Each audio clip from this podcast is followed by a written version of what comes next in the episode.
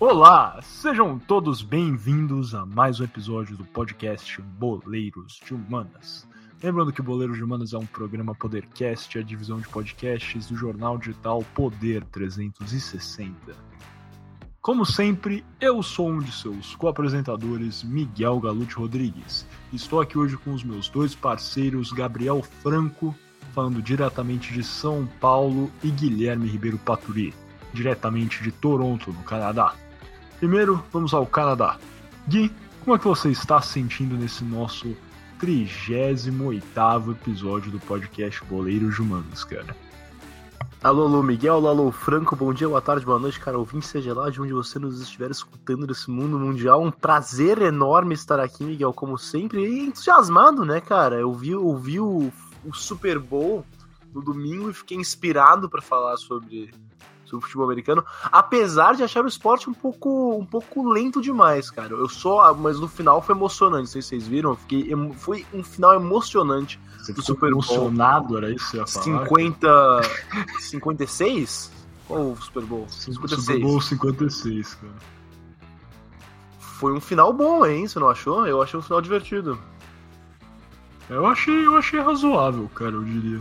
Eu pessoalmente estava torcendo para as bengalas? Os bengalas, cara. Exato. O time da Anitta. Também, eu também é, o time da Anitta, o time da Anitta, é verdade. É, mas foi legal mesmo, foi bem bacana. Hoje, né, é importante a gente falar, a gente tá gravando dia 15 de fevereiro este episódio do Boleiros de Humanas, que será publicado no dia 25 de fevereiro, ou seja, você que está aí pronto para ir para o carnaval, dá uma escutadinha no Boleiro de Humanas, ou se você não vai ter um carnaval tão regrado a cerveja de lata, entre outros, pode colar e escute isso aí no seu final de semana. Mas sem mais delongas, vamos voltar para o Brasil e perguntar para o Gabriel Franco, nosso publicitário Franco, você está chegando aqui nesse nosso 38º episódio do podcast Boleiro de Humanas.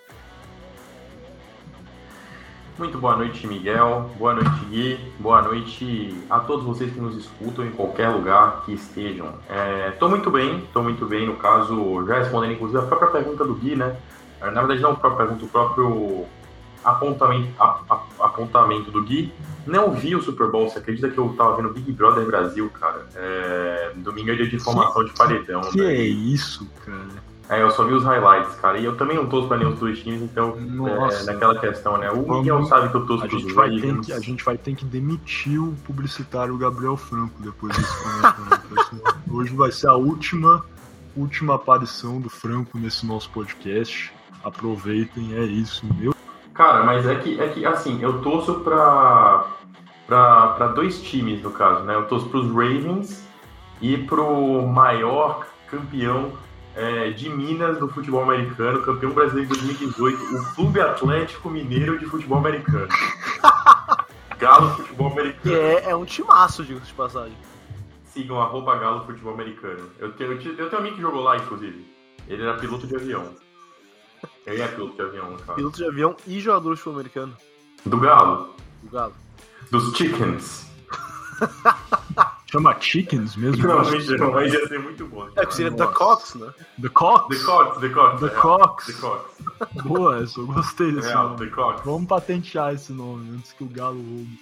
The Cox. Eu acho ótimo. Mas sim, não Por que que o É, realmente era uma boa o Galo chamar The Cox mesmo. Mas enfim. Vamos fechar logo essa nossa resenha inicial, porque já tá passando os limites, pessoal.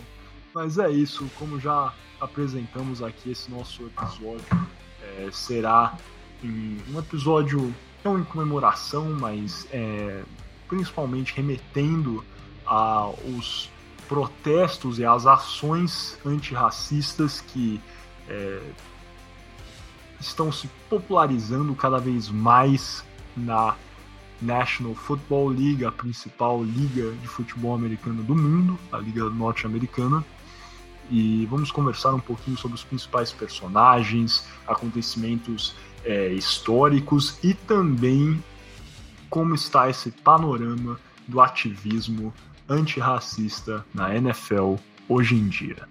Sem mais delongas, vamos passar para o nosso primeiro bloco, o kickoff.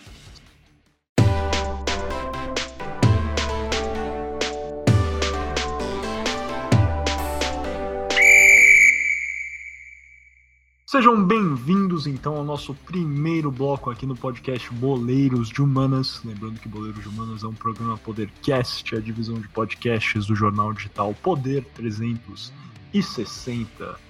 Dando início então ao nosso primeiríssimo bloco, o nosso querido Guilherme Ribeiro Paturi irá nos contar um pouquinho mais sobre o começo do movimento antirracista moderno na NFL, não é mesmo, Gui? Exatamente, Miguel, porque a história de protestos que acontece na NFL, que geralmente acontece durante o hino, o próprio hino estadunidense, começou bem em 2016, quando o quarterback do San Francisco 49ers, ou os 49 de São Francisco em português, Colin Kaepernick tomou a decisão de se ajoelhar durante o hino pré-jogo. E, e essa história, então, dos protestos na NFL se cruzam muito com a história do próprio Colin Kaepernick, que se profissionalizou em 2011, sendo escolhido pela franquia de São Francisco no draft do mesmo ano. Mas foi na sua segunda temporada que Kaepernick realmente começou a se destacar na liga, porque no meio da temporada de 2012, Kaepernick ganhou a titularidade dos 49ers, jogando extremamente bem. O quarterback liderou a equipe de São Francisco para o Super Bowl daquele ano, em que a equipe saiu derrotada somente por 3 pontos, perdeu de 34 a 31 frente aos Baltimore Ravens do Gabriel Franco. Mas à época, o analista esportivo da ESPN, Ron Jaworski, chegou a dizer que, e abro aspas, eu honestamente acredito que Colin Kaepernick pode ser um dos maiores quarterbacks de todos os tempos. Fecho aspas. Então dava para ver que em 2012, no seu segundo ano na liga, Colin Kaepernick parecia ter um futuro brilhante não só nos 49ers, mas como um quarterback em geral, sendo realmente um garoto prodígio. A temporada 2013 foi boa também para Kaepernick, mas a partir de 2014 a carreira do quarterback pareceu ter um parou, parou de ter um futuro grandioso. O jogador perdeu a titularidade. Em meio a muitas lesões, perdeu ainda mais espaço na equipe e perdeu ainda mais a atenção da mídia, que começava a enxergar Kaepernick não como um garoto de ouro, mas como, e abro aspas, a second string has-been, ou em tradução livre para português, um reserva que já foi promissor. Em 2016, após se recuperar de mais uma lesão, Kaepernick voltou com tudo para a briga de titularidade. Lembrando que em 2015 ele não jogou devido a lesões. É, e quando a temporada de 2016 começou, Kaepernick já havia decidido que não se levantaria durante o hino. Porém, como ele estava com dores no ombro, Kaepernick permaneceu no banco sem uniforme durante os primeiros dois jogos da pré-temporada. E o fato de que ele não estava trajado, mesmo estando no banco, é, fez com que o fato de Kaepernick permaneceu sentado durante o hino nos primeiros dois jogos da temporada passassem despercebidos por praticamente todos. Foi somente no terceiro jogo da temporada, quando Kaepernick estava devidamente trajado, que seu protesto foi percebido. Um fotógrafo coincidentalmente tirou uma foto do banco dos 49ers durante o hino e notou Kaepernick sentado sozinho mas mesmo assim quase nenhuma atenção foi dada a Kaepernick ou o seu protesto. Somente um repórter perguntou sobre isso após o jogo, e Kaepernick disse, e abro aspas, não vou me levantar para mostrar orgulho a uma bandeira de um país que oprime pessoas negras. Na mesma entrevista, o quarterback deixou claro que não havia pedido permissão técnico, dono da franquia ou patrocinadores para tomar essa atitude. Agora, no quarto jogo da pré-temporada de 2016, Kaepernick foi titular que ao invés de se sentar no banco, ele se ajoelhou na lateral do campo durante o hino. E dessa vez, ele não estava sozinho, sendo acompanhado pelo safety, que é uma posição no futebol americano, Eric Reed. E dessa vez, o protesto de Kaepernick criou grandes ruídos no mundo do esporte. No mesmo dia, Jeremy Lane, que era jogador do Seattle Seahawks, se sentou também durante o hino. E dias depois, Megan Rapinoe, jogadora de futebol, futebol normal, futebol que nós conhecemos, futebol inglês, é, que era meia, que até hoje é meia campista do OL Reign, fez o mesmo, se sentando durante o hino. E no dia 9 de setembro, Brandon Marshall, que era amigo de longa data de Kaepernick e linebacker dos Denver Broncos, fez o mesmo e se tornou a primeira pessoa a se ajoelhar numa partida regular da NFL, levando em conta que Kaepernick é, se ajoelhou pela primeira vez numa partida de pré-temporada, não uma partida é, regular de temporada da liga. Agora, durante o resto da temporada, Kaepernick recuperou a titularidade dos 49ers e continuou se ajoelhando durante o hino todas as semanas, mas quase nunca dava entrevistas falando no assunto. Então, e os, 40, e os 49ers, por sua vez, tiveram uma péssima temporada. E ao final de 2016, Kaepernick deixou a franquia como um agente livre. E desde então, Kaepernick não voltou a jogar. A liga fechou as portas por completo para o outrora promissor quarterback tornado ativista político. Os protestos de Kaepernick contra a violência policial e a falta de justiça social no país não foi aceita pela NFL, que é uma liga extremamente conservadora, talvez a mais conservadora dos Estados Unidos. Dos 32 donos das 32 franquias da liga, nenhum é negro. Os jogos da NFL são talvez os mais claramente patriotas de todos os esportes americanos, com bandeiras, símbolos nacionais e, claro, o hino tendo uma enorme importância em todos os jogos. E não só isso, mas os donos das equipes, de modo em geral, sempre desencorajaram seus jogadores de engajarem em atos individuais, principalmente atos políticos individuais. E para terminar, é também importante ressaltar que ao menos 7 dos 32 donos é, das, das franquias da liga doaram um milhão de dólares ou mais para a campanha e pré-campanha de Donald Trump em 2016. Isso ajuda a mostrar por que a NFL não aceitou o silencioso, porém poderoso protesto de Colin Kaepernick. E Donald Trump até chegou a dizer em 2016 que caso Kaepernick esteja insatisfeito com os Estados Unidos, que vá procurar um país que aceite, que o aceite. E com isso, termino o sobrevoo da história de Colin Kaepernick e o começo do movimento dos protestos é, no futebol americano. É, que tiveram, claro, o início em 2016. Interessante, não, a história do Colin Kaepernick, Miguel e Franco, e, e, mas talvez até mais chocante. Vocês acreditam que ele parou de jogar de fato porque as portas foram fechadas contra ele? Ele não foi, não foi uh, não assinou com nenhuma outra equipe por causa desses protestos? Ou seria é, devido à habilidade técnica? O que vocês acham? Bem, é, isso é uma questão muito complexa, né? Eu acho que existem fortes indícios que essa questão, o ativismo dele pesou com certeza, porque por mais que o Colin Kaepernick não estivesse tendo as mesmas performances é, de destaque que ele teve no início, né, mais para o início da sua carreira, em 2016, é, é óbvio, né, ele tem, se você pegar as estatísticas dele, ele tem muito mais touchdowns do que interceptações, né, touchdowns, no caso, uma boa parte entende, mas vamos novamente falar, touchdown é quando o jogador, o quarterback, o lançador do futebol americano joga a bola para um dos recebedores, ele cruza a linha, né, assim é o ponto principal da, do futebol americano. Também é possível correr com a bola até a chamada end zone, no final do campo. Acho que isso é uma explicação bem básica e rasteira, mas serve um propósito. É, mas ele realmente tem muito mais touchdowns do que interceptações.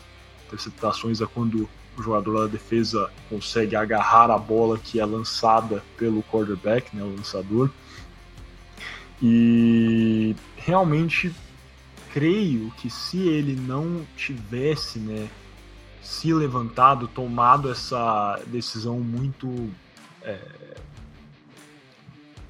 robusta, né, contra a, essas ações definitivamente racistas que existem não só nos Estados Unidos, mas em todo o mundo.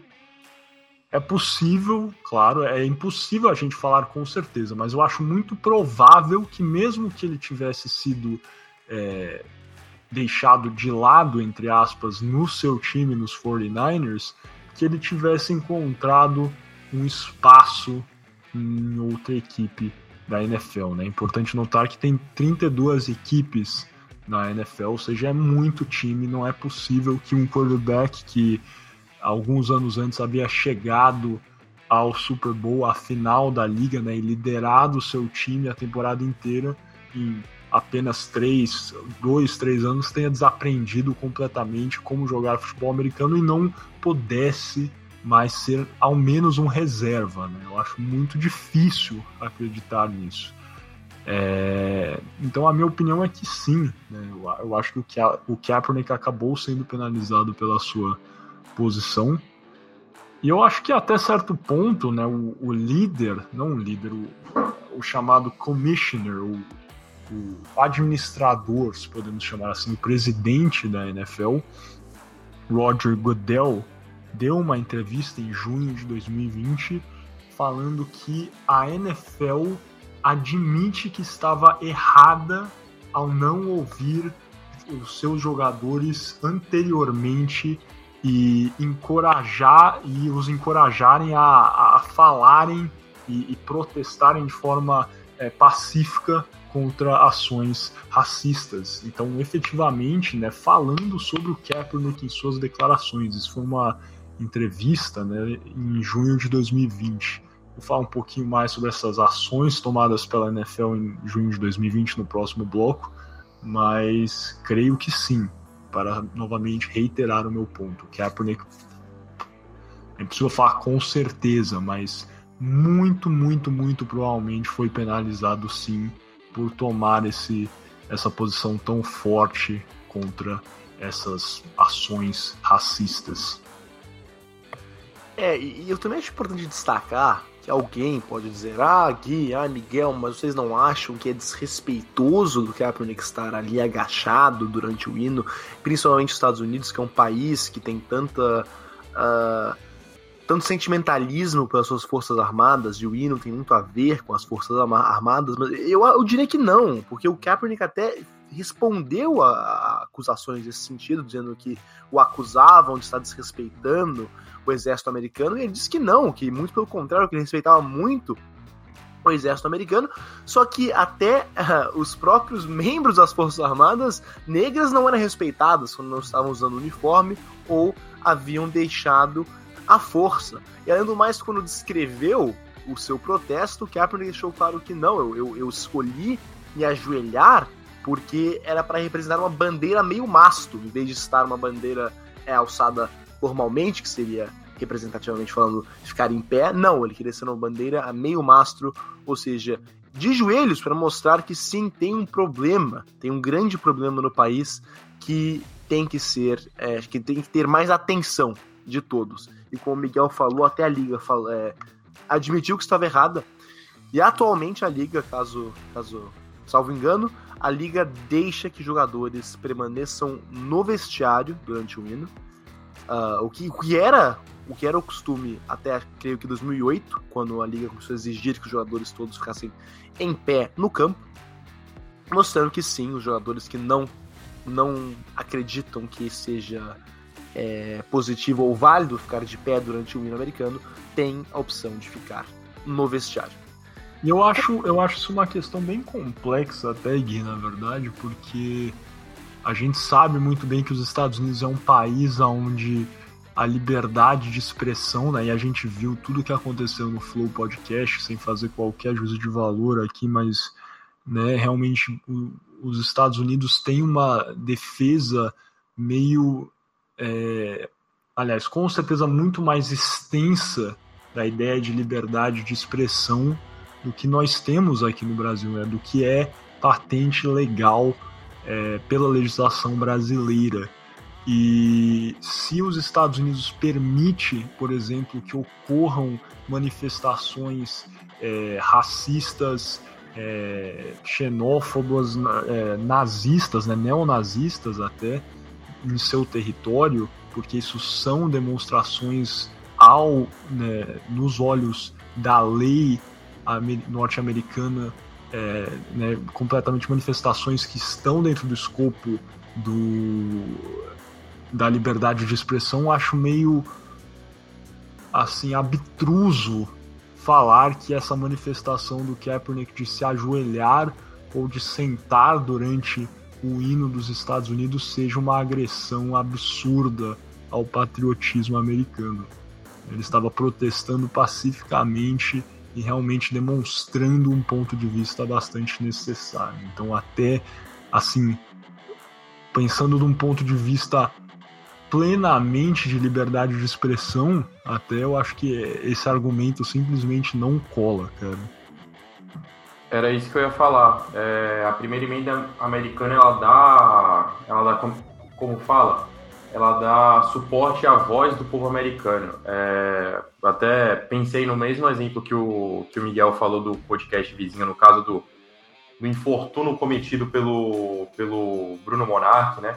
É, que aqui no Brasil é completamente diferente do, dos Estados Unidos. Não, os Estados Unidos ele, ele deixa com que você tenha uma liberdade de expressão é, muito maior do que, do que, do que do que até a própria, a própria lei pode, pode convergir. Porque, por exemplo, é, nos Estados Unidos, se eu não me engano, a primeira emenda ela levanta a sua voz até com que você tenha um direito de petição ao governo para obter é, compensação por danos causados. Então, se você se considera lesado perante o governo, você consegue fazer um protesto. Então, o do Kaepernick eu acho que é totalmente válido e eu acho que não é de maneira alguma uma, uma um protesto que, que se excedeu em relação às normas, porque eu acho que a lei está acima das normas da, da NFL, no caso.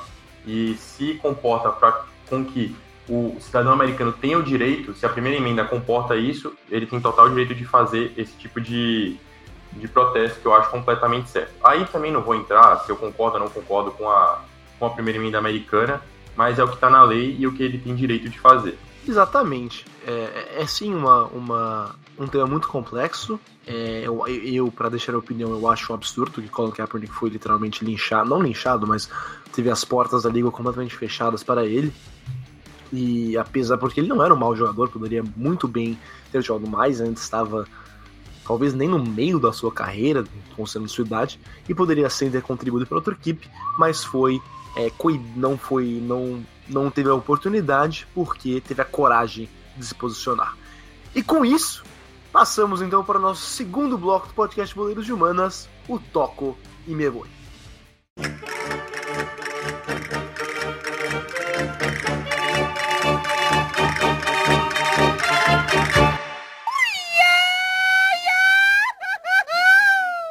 Começando então o nosso segundo bloco, o nosso Toco e Me Voe. Lembrando que você está ouvindo o podcast Bolírios de Humanas do programa Podercast, a divisão de podcast do jornal digital Poder 360. Então agora eu toco essa bola para o Miguel, que vai falar das reações recentes da liga e da ajoelhada, podemos dizer assim, de Eminem neste fim de semana de Super Bowl. Miguel, a bola é sua, cara. Perfeito, muito obrigado, Gui. É, realmente aqui nós estamos dando início ao nosso segundo bloco dessa primeira parte do nosso 38 episódio. E como o Gui já adiantou, vou conversar um pouquinho sobre as reações recentes da liga, não só aos acontecimentos que o Gui conversou aí de 2016, 2017 envolvendo Colin Kaepernick, mas também tudo que, aliás, uma boa parte é, do que diz respeito a atos antirracistas por pessoas associadas à NFL e também, claro, falar sobre o acontecimento do Super Bowl com Eminem.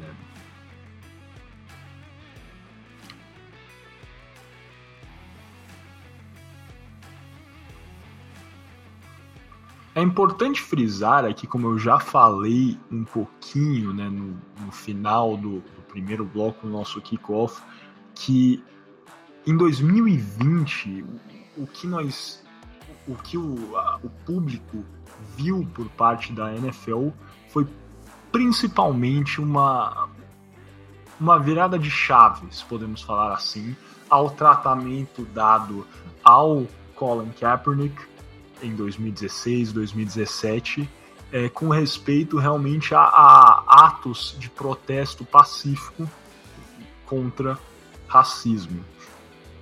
É, e como eu já falei, o Roger Goodell, o presidente, o commissioner da NFL, deu uma longa entrevista em junho de 2020 defendendo que jogadores tivessem a permissão para é, agirem conforme é, é, esses, esses protestos, né? E, e realmente é, é, nítido que essa virada de chave veio muito pela insatisfação, pela fúria né, de vários setores da sociedade norte-americana e mundial com a morte do, de George Floyd e Breonna Taylor no início de 2020.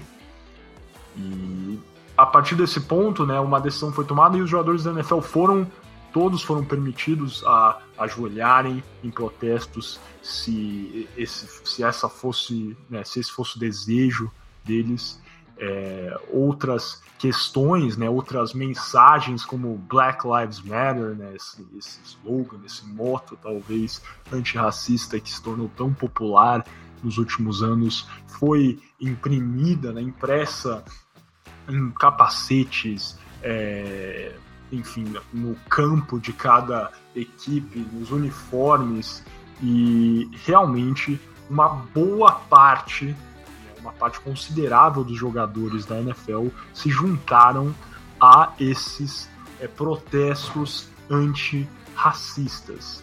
Mas é importante frisar aqui que esses esforços contra o racismo, não só é, no, no mundo, né, na sociedade norte-americana, mas também dentro da liga, é, permanecem. Essa é a verdade. Um caso muito relevante é o do ex-head coach ou técnico principal, porque é importante é, reconhecer, ou no mínimo afirmar, que na NFL não temos apenas um técnico, temos diversos técnicos e coordenadores que cuidam de é, diferentes áreas da equipe e eles recebem, eles todos têm que responder ao head coach ou ao técnico principal de uma equipe. É, é semelhante em alguns pontos, né, até certo ponto, ao futebol bretão, se podemos falar assim, é, no sentido que também temos assistentes e, enfim, preparadores de goleiros, etc. Mas na NFL é até um pouco mais é, nítido isso com ao vários técnicos que, que têm um patamar é, bem avançado e, e que coordenam é, te, é, treinos e atividades é, corriqueiramente. Mas o fato é que o ex-head coach ou técnico principal do Miami Dolphins, Brian Flores, um homem negro é, descendente de hondurenhos, entrou com um processo contra a equipe do Miami Dolphins em 2021, demonstrando que, na sua opinião, algumas, alguns gestos, como as mensagens é, de equipes como End Racism, ou Acabe com o Racismo e It Takes All of Us, ou é, é preciso de todos nós, né, uma mensagem clara que a luta antirracista é algo coletivo, não se passava, né, na sua opinião, do que nada mais do que é, palavras vazias. É, um, é importante frisar que na NFL né, temos aí mais de 70% dos jogadores é, pertencentes à etnia ou negra ou parda ou é, descendente de alguma forma de pessoas negras ou pardas. E, no entanto, temos apenas no momento dois técnicos principais, né, head coaches negros na NFL, sendo esses o Mike Tomlin, que há muitos anos treina o Pittsburgh Steelers, e o Lovie Smith, que treina o Houston Texans. Então, temos apenas dois técnicos de 32 equipes possíveis é, negros. E a, a posição que o Brian Flores tomou foi de realmente processar a equipe dos Dolphins após a sua demissão.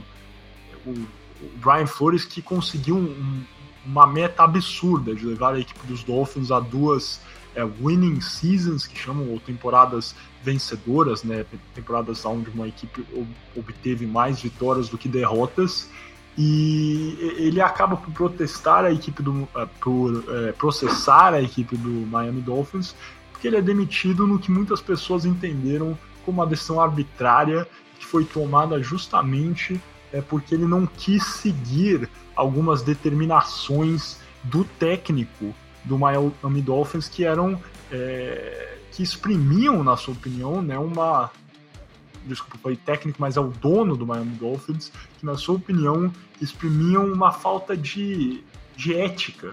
O dono do Miami Dolphins, é, Steven Ross, é, foi é, acusado por Flores de mandar o técnico, o ex-técnico da equipe, é, perder partidas para que os Dolphins é, conseguissem uma escolha mais atrativa no draft.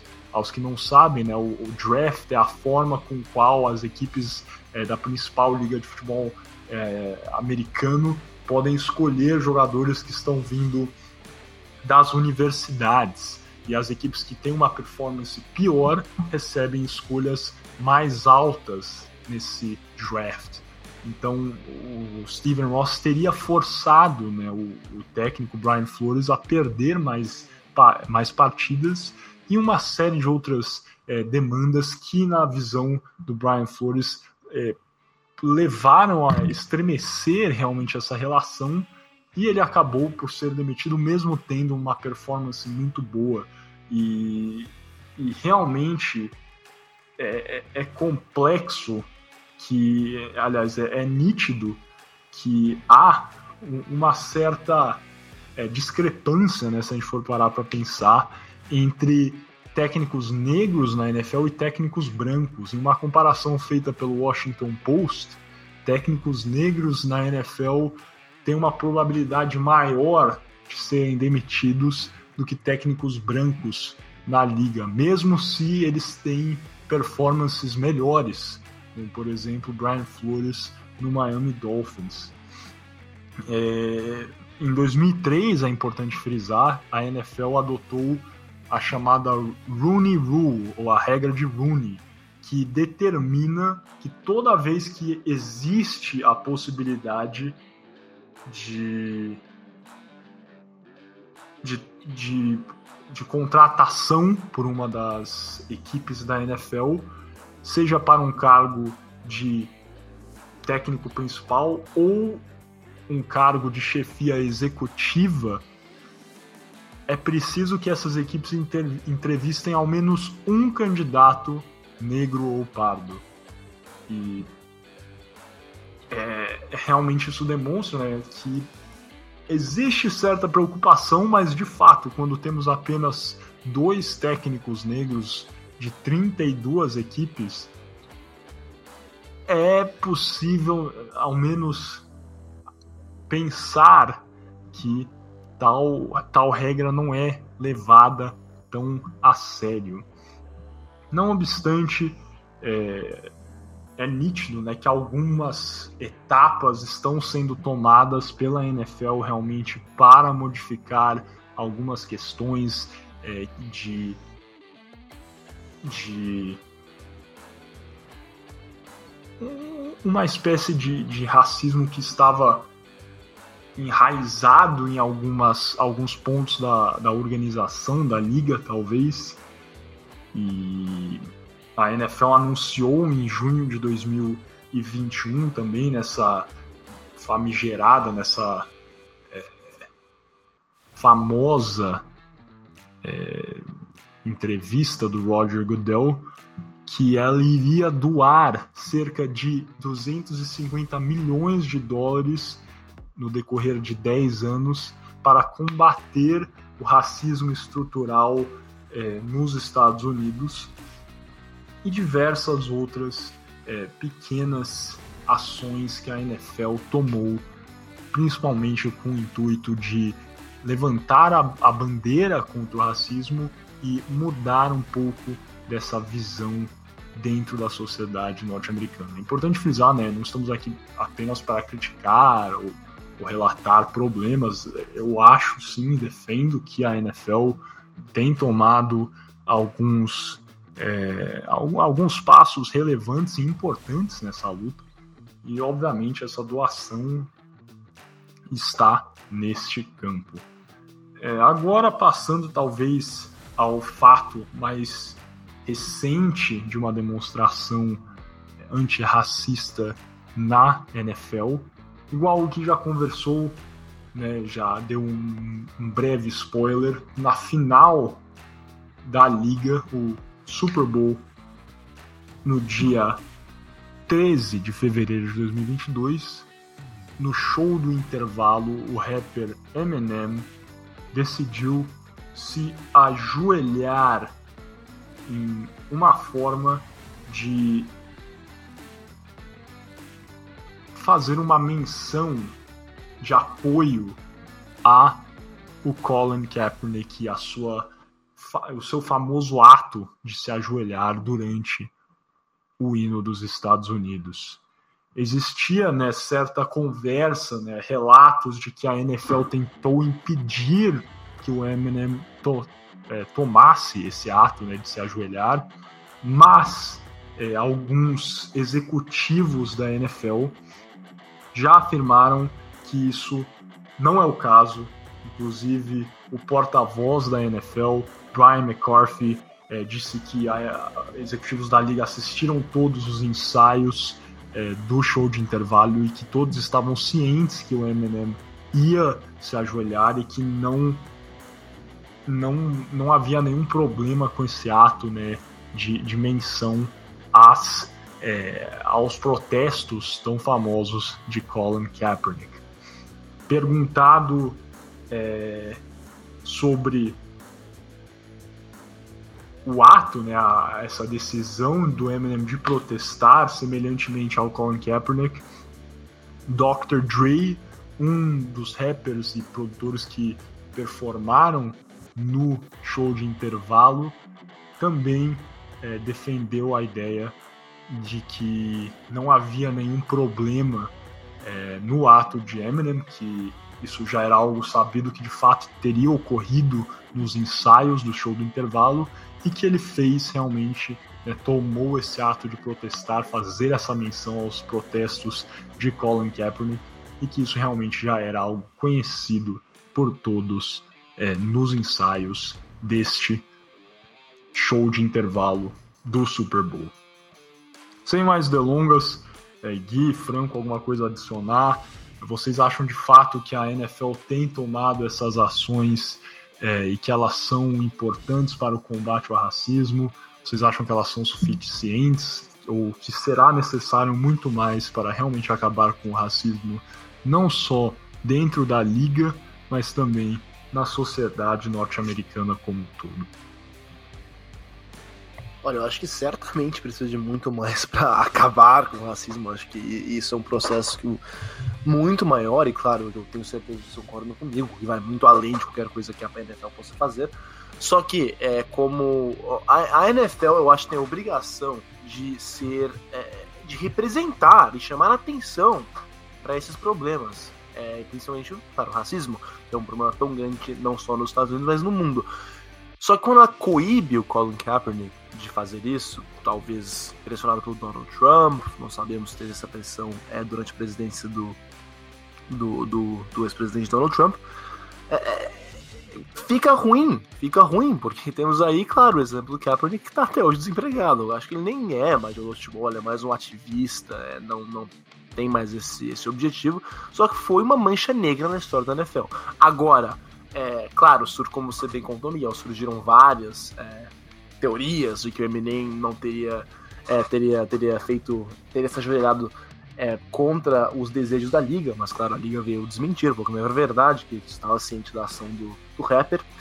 É, e, é um bom começo, é um bom começo é, deixar um astro é, fazer esse, essa, essa alusão a Colin Kaepernick e ao movimento que Kaepernick queria representar, mas precisa de mais, precisa, sempre precisa de mais é, para apagar essa, essa mancha na história da liga de cair em cima de um jogador que chamava atenção para uma causa justa.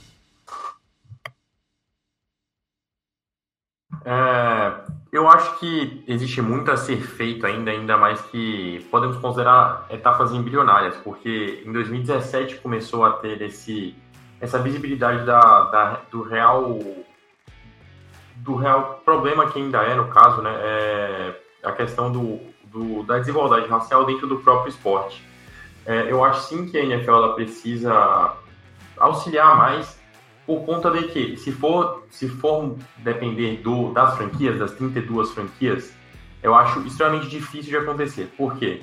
É, pelo posicionamento dos donos, assim como já foi dito até pelo, pelo próprio Gui, do, do, do aporte financeiro que eles fizeram nas campanhas a favor do Donald Trump, que é extremamente contra e, e é bem visto que é, que é contra, né, no caso, porque ele até citou sobre a, a desqualificação do atleta, no caso, ele, ele, ele não confia na capacidade do Kaepernick para conseguir um time, é, e os franqueadores da, dessas 32 equipes, eles investiram na, nas campanhas do Donald Trump, então você tem uma pequena correlação sobre o que, que, esses, o que esses franqueadores acham dos protestos. Lógico, não não falando que eles necessariamente acham isso, mas é só você juntar o A mais B, né?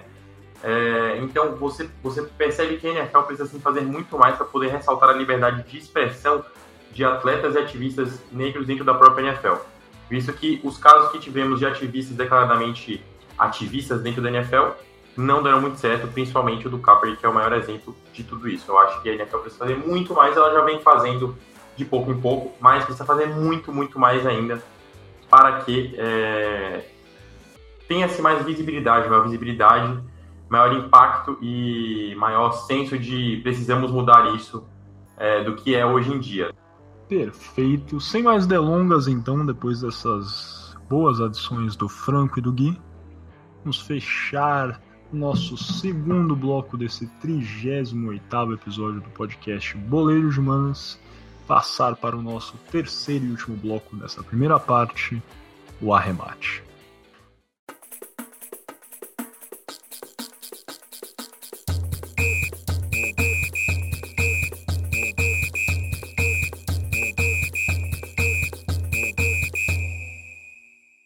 Sejam bem-vindos ao Arremate, no qual eu, Gabriel Franco, irei contar um pouquinho sobre os impactos financeiros e de imagem de marca relacionados a essa ação, a esses protestos do Kaepernick contra a NFL e quais são os impactos dentro da liga. Eu gostaria apenas de lembrar que você está ouvindo o podcast Boleiro de Humanas, que é um programa Podercast, a divisão de podcast do jornal digital Poder 360. Bom, é bem verdade, já foi dito que desde a saída do Kaepernick dos 49ers, o mesmo segue sem contrato. É, muito bem dito pelo Gui, que não se sabe ainda se ele quer, é, ainda tem interesse, ele demonstra ter interesse, ele fala que treina até hoje para conseguir um contrato novamente, mas não se consegue ter certeza também. Eu acredito também que ele toma muito mais à frente ativista, é, principalmente frente à liga. Mas o que que, o que que esse ato gerou? É um ato que, na minha opinião, pela, pela leitura que eu tenho dos fatos, é um ato que eu considero até inadmissível e que decorreu é, e que acabou decorrendo várias crises internas e externas da NFL. Eu acho que a primeira narrativa que a gente tem que considerar é a manifestação de atletas que não são só do futebol americano, porque esses protestos eles começaram a crescer é, não somente no futebol americano, mas também em outros esportes, principalmente depois do, é, da morte do George Floyd, que a gente estava comentando aqui é, em off, né? Eu acho que é válido a gente citar. Viu-se, principalmente nos playoffs da NBA, um movimento muito forte dentro da bolha sobre é, aspectos relacionados ao racismo e a NBA, é, diferente da NFL, é uma liga que, que, que, você consegue ver o posicionamento dos atletas, os atletas têm posicionamentos muito mais é, concisos e declarados, que... É, e não só dentro da NBA, no futebol também, temos diversos tipos de protestos a favor dos discursos, que nem os discursos é, de manifestação do, do, do Kaepernick. É, então, não só no futebol americano, mas isso também eclodiu em outros esportes que, que, é, que suportavam a decisão e, e, a manifestação contrária à decisão da liga. É, e é um fato que ocorre até hoje. Até hoje a gente vê em diversos portais de notícias é, seleções, clubes que, nos quais os jogadores, antes de cada jogo, se ajoelharam para, para prestar é, solidariedade, solidariedade ao movimento.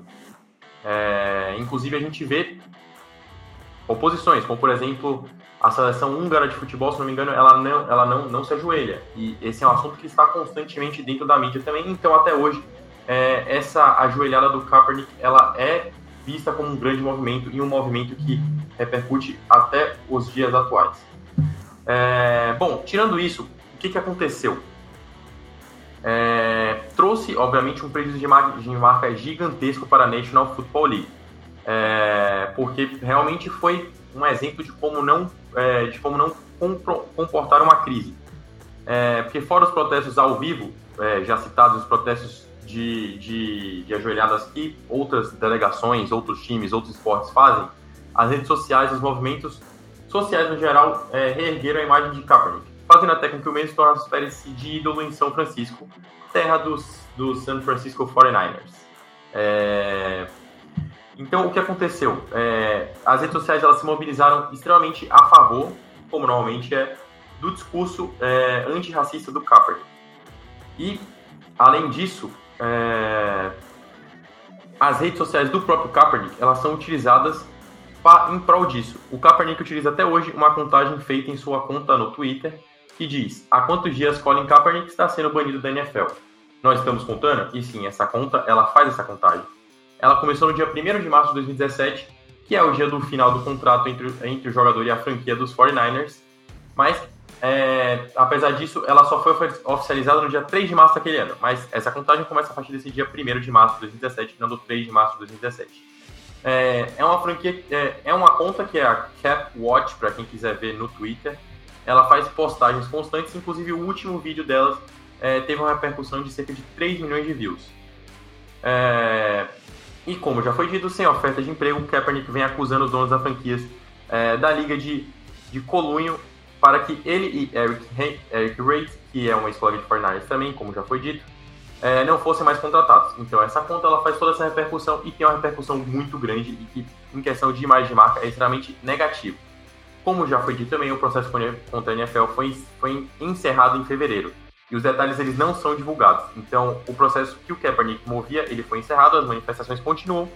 E ele também não detalhou quais foram é, os retornos, os contrapontos que a NFL jogou e que a NFL devolveu para ele. O jogador, ele seguiu com ativismo social, e até hoje é um dos maiores nomes da luta contra a desigualdade racial. Em 2017, ele foi eleito a personalidade do ano pela revista GQ. É... Sempre existe o lado da oposição, né? Como já foi dito, como eu até propriamente disse, e como o Gui e o Miguel já disseram, o Trump se posicionou ensinando que o atleta não era bom o bastante para pleitear uma vaga em uma das 32 franquias. Mas, como já foi dito, 32 franquias é muita coisa para um jogador que liderou um time em uma campanha de Super Bowl. É, mas enquanto o ex-presidente ele esse tipo de comentário que desvaloriza a qualidade do atleta, que, que na verdade tem muitas qualidades, a Nike, por exemplo, vem criando campanhas muito bem sucedidas. É, eles têm alguma delas, eu acho que vai citar as principais. A primeira delas é uma campanha exclusiva ao atleta que faz é, que fez com que a mesma obtivesse um, obtivesse um campanha, um crescimento de 6% na bolsa.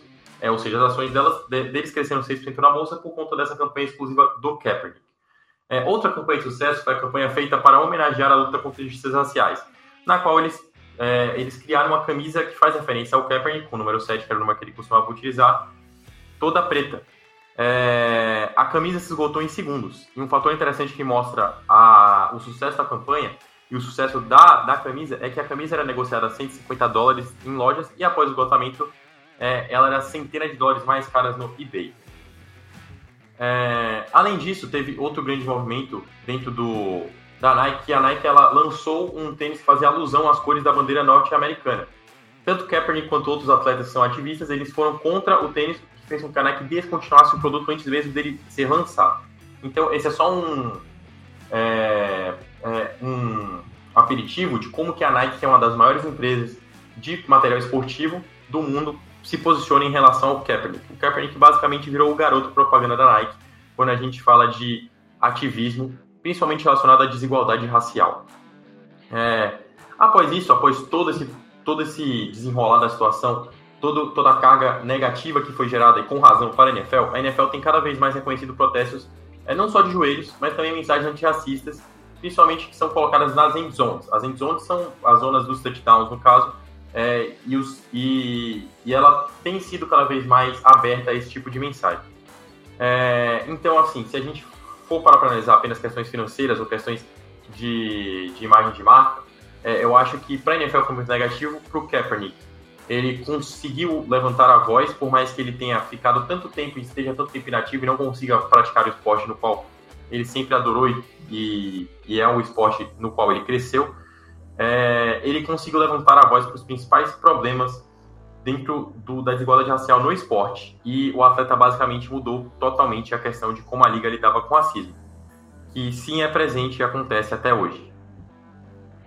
Assim eu finalizo o meu arremate, que foi um pequeno sobrevoo sobre impactos financeiros na liga. Queria saber do Gui e do Miguel se eles têm algum ponto a acrescentar dentro do, do discurso. Olha, Franco, primeiramente, belo, é, belo sobrevoo. Eu não sabia da conta do Twitter que que que, demo, que fala, até conta até hoje os, os dias que o Kaepernick foi entre aspas banido da liga, é, mas eu acho muito importante é, que, que, seja lembrado que, claro, como a gente destacou aqui várias, várias vezes, apesar da liga ter mudado de postura recentemente, é, ela, ela segue enfim, ela segue tendo essa história negra, é, essa, desculpa, essa folha negra em sua história que será eh, realmente difícil de apagar, principalmente eh, nos últimos anos, né, após o, o, assassinato de George Floyd e tantos eventos que mobilizaram muita mais gente para ver os problemas estruturais é, nos Estados Unidos e no mundo. É, realmente eu né, acho que a gente nunca vai conseguir frisar o quanto é, essa questão é complexa, ela é difícil. E, e de fato recomendo, né, acho que para fechar aqui talvez esse bloco, que vocês acompanhem um pouco mais da história do Kaepernick e tirem suas próprias conclusões, é claro, se quiserem assistir alguns vídeos dele jogando na universidade, depois a campanha que ele fez com o 49ers, o grande jogador que ele foi naquela temporada de 2013 é, a importância que ele teve para a equipe, que é uma das mais tradicionais da NFL. E daí depois tirem as suas próprias conclusões, obviamente, estudando sobre o que vocês acham do assunto. Só que de fato é, é realmente, no mínimo, mínimo estranho que um jogador desse porte não tenha conseguido um espacinho sequer no banco de uma das 32 equipes da NFL. Sem mais delongas, então vamos fechar. Gostaria só de fazer ah, uma sugestão, cara, já que você falou, né? É, assistam Colin em Preto e Branco. É uma série do Netflix que fala sobre a história do Kaepernick. É muito curioso, porque um, um grande fator que, por exemplo, ninguém sabia, o Kaepernick, ele é um ativista dos movimentos, é, do, dos movimentos sobre a desigualdade racial e ele foi criado, e ele vem de um lar adotivo, no caso ele foi criado por, por dois pais brancos é, e que dão total suporte, total apoio, total voz a tudo que o Kaepernick faz, total apoio é, indimensionável. No caso, o Kaepernick não conheceu o pai biológico, não sabe quem é. A mãe biológica se tem noção, mas não tem tanta ligação. É, entre outros fatores são importantes, além de ver o Kaepernick na vida real, é legal também ver o Kaepernick ficcional, é, que é uma história que conta basicamente a vida inteira dele. Perfeito, ótima recomendação, Franco. E com isso, vamos encerrar aqui esse terceiro e último bloco da primeira parte do podcast Boleiros de Humanas. Já demos aí nossos palpites, como sempre. Pesquisem mais, procurem saber não só sobre o Kaepernick, mas todas essas ações antirracistas da NFL. Vai valer a pena você estar inteiro nesses assuntos. Confie na gente. Como sempre, agradeço vocês aqui por ouvirem essa nossa primeira parte do podcast Boleiros de Humanas.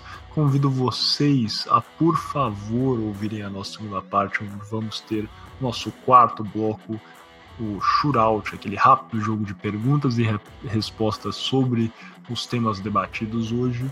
E depois teremos nosso quinto bloco, as alternadas, aquele nosso tópico de debates, né, o bloco de debates do podcast Boleiros de Humanas. Se você estiver ouvindo no YouTube, é só deixar o vídeo rolar.